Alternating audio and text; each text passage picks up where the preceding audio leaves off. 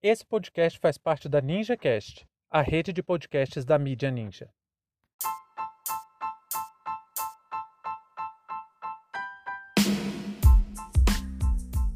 Bolsonaro fala mais uma vez em ditadura. Sejam bem-vindos e bem-vindas ao seu plantão informativo com análise e opiniões a partir de uma perspectiva histórica. Eu sou Arnaldo de Castro, em conjunto com Brenda Salzman, e hoje é dia 12 de março de 2021. Para você ter acesso ao nosso conteúdo completo, visite historiaoralpodcast.com.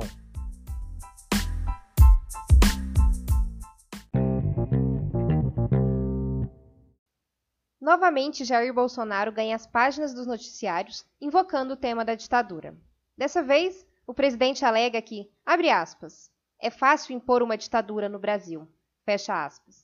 No entanto, a fala descontextualizada, muito propagada pela mídia, acaba por camuflar o real perigo da declaração do inepto presidente. Antes de entrar no tema propriamente dito, eu gostaria de falar com meus colegas e minhas colegas de profissão para dar um recado de utilidade pública. Já é possível você requerer o seu registro profissional como historiador ou historiadora. O procedimento é bastante simples.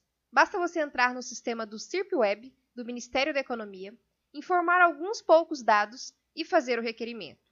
O pedido será processado, analisado e o documento de comprovação de formação deve ser entregue junto ao Ministério posteriormente. Todo o processo poderá ser acompanhado pelo próprio CIRP Web. As instruções para preencher o requerimento ficarão disponíveis no nosso site www.historioralpodcast.com. Muitas vezes a gente lê manchetes em noticiários e automaticamente toma o título como se fosse o próprio conteúdo da notícia. Antigamente, na melhor rede social que já existiu, tinha uma comunidade chamada Anão Vestido de Palhaço Mata Oito na Croácia. Ela ficou muito famosa no Orkut porque trazia notícias que o título valia mais que a própria matéria. Era coisa assim como: Esquivo flamejante explode carro na Argentina. Ou então, gansos maloqueiros assaltam advogado e levam celular. Eu acho que foi ali que eu realmente aprendi que era importante ultrapassar a fronteira do título, ler a notícia na íntegra e conferir as fontes. Eu nem era historiador ainda nessa época, e eu passei, desde ali, a ficar muito revoltado com títulos que induzem os leitores a uma interpretação errada. Eu vou dar um exemplo, olha só. Como é fácil impor uma ditadura no Brasil? Vou repetir. Como é fácil impor uma ditadura no Brasil? Nós estamos vendo municípios onde guarda municipal, com cacetete, mantinha todo mundo dentro de casa. Imagine umas Forças Armadas com fuzil. Em nome da ciência, em nome da sua vida, você vai ficar em casa mofando. Uma pequena parcela da sociedade pode até ficar em casa por mais tempo, mas a grande maioria não pode. E essa, essa minoria, que pode por enquanto, como quem trabalha, bota a mão na massa e produz alimentos, essa grande maioria, que pode ficar pouco tempo dentro de casa, não vai produzir mais nada. Todos vão sofrer. Eu tenho como garantir a nossa liberdade. Eu sou o garantidor da democracia. Tendo em vista a situação que está acontecendo no Brasil, usam o vírus para quê? Para te oprimir, para te humilhar, para tentar quebrar a economia. E eu vejo governadores, alguns, me culpando pelo desemprego. De quem é a política do fique em casa, feche tudo? Não é minha. Essa foi a fala completa desse que infelizmente é nosso presidente. Gente, para falar mal do Bolsonaro, você não precisa fazer recorte e descontextualizar a fala dele. É só pegar a totalidade da sentença e misturar com outros discursos. Daí, fazer minimamente um exercício de análise do discurso para mostrar a real intenção. É esse o caso quando a gente ouve ele falar que é muito fácil fazer uma ditadura no Brasil. Quando ele fala isso, a gente até acredita que ele está acenando para um possível golpe.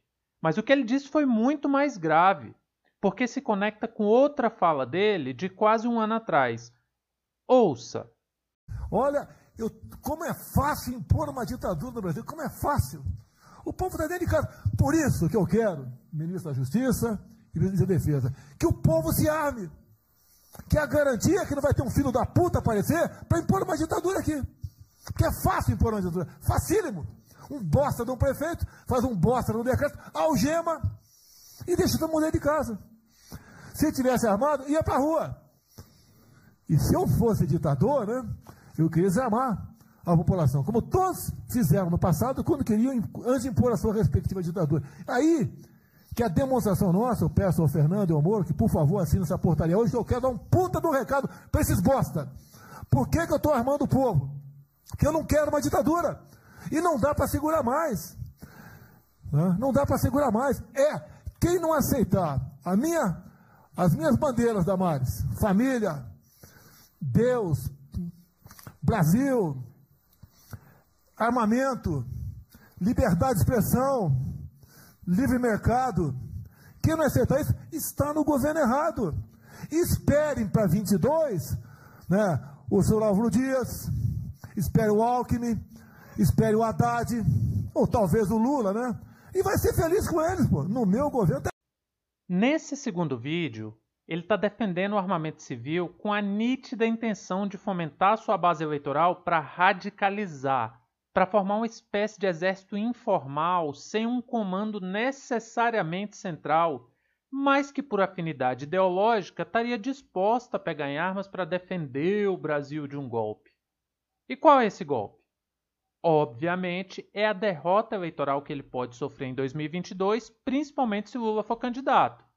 Não interessa os números ou a confiança que as urnas eletrônicas têm, não interessa se a OEA ou qualquer fiscal nacional ou internacional reconhecer a legalidade do pleito. Para essa gente, se o Bolsonaro perder em 2022, é golpe.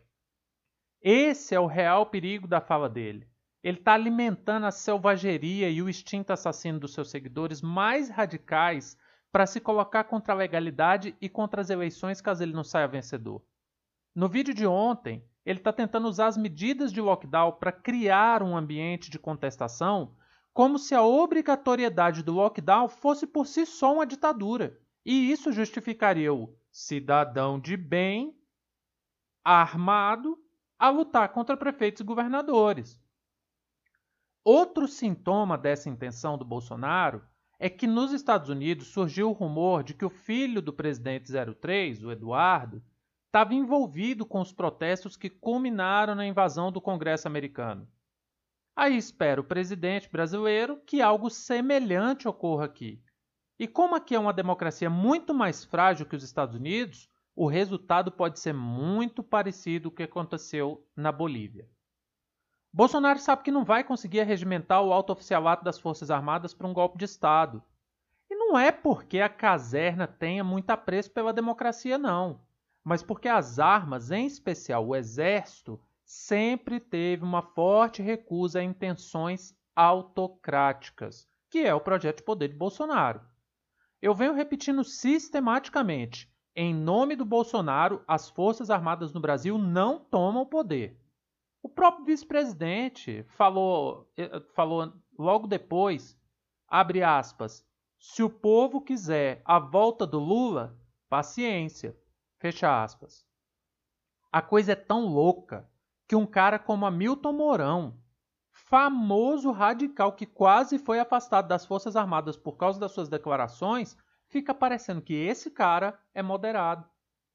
Acho que nossa preocupação não é se Bolsonaro tem condição de implantar uma ditadura clássica como foi a de, a de 64, porque ele não tem.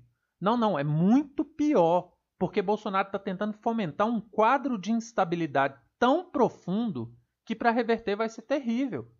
Precisamente porque não vai ter coordenação central. Todo mundo vai saber que ele é a origem da instabilidade, mas ninguém vai poder acusar, porque ele vai ter uma atitude bem parecida com a do Trump.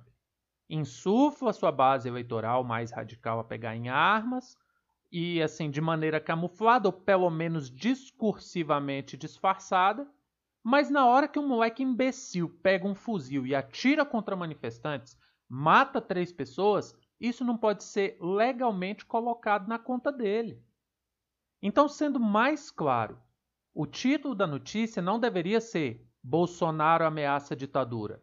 Deveria ser assim: Bolsonaro quer armar seus seguidores para contestar resultados eleitorais de 2022. É impressionante como a mídia ainda cai nessa mesma casca de banana. A irracionalidade do discurso dele é o que move a base eleitoral, e as instituições aceitam dia após dia essa estratégia. minimizando o impacto das falas e fingindo que nada está acontecendo. Essa bomba vai estourar. E por isso ele defende o armamento civil. Fim de papo.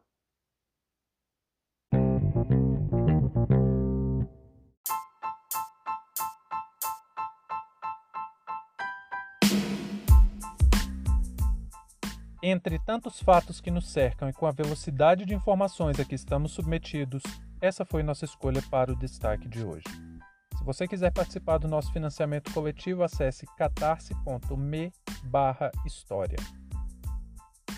Muito obrigado a você por prestigiar nosso trabalho e até a próxima.